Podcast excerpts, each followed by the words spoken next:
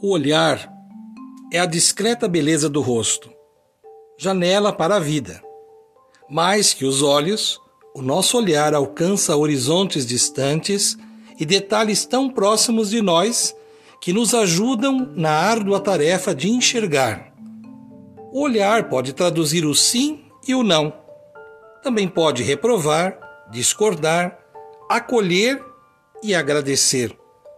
O tratado de paz fica mais evidente com o olhar entre as pessoas que se perdoam, ou nas situações que gratuitamente avançam na capacidade de enxergarem o fim do medo, da mágoa e da intranquilidade que impedem as pessoas de seguirem em frente.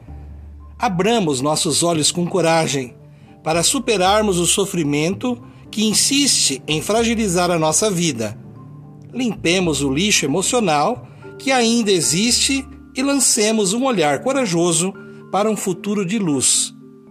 Levantemos a bandeira de paz sem medo de expor o que sentimos. Afinal, os melhores espectadores para quem queremos mostrar que estamos bem são apenas aqueles que nos fazem bem. Cultivando a cultura de paz, um grande abraço.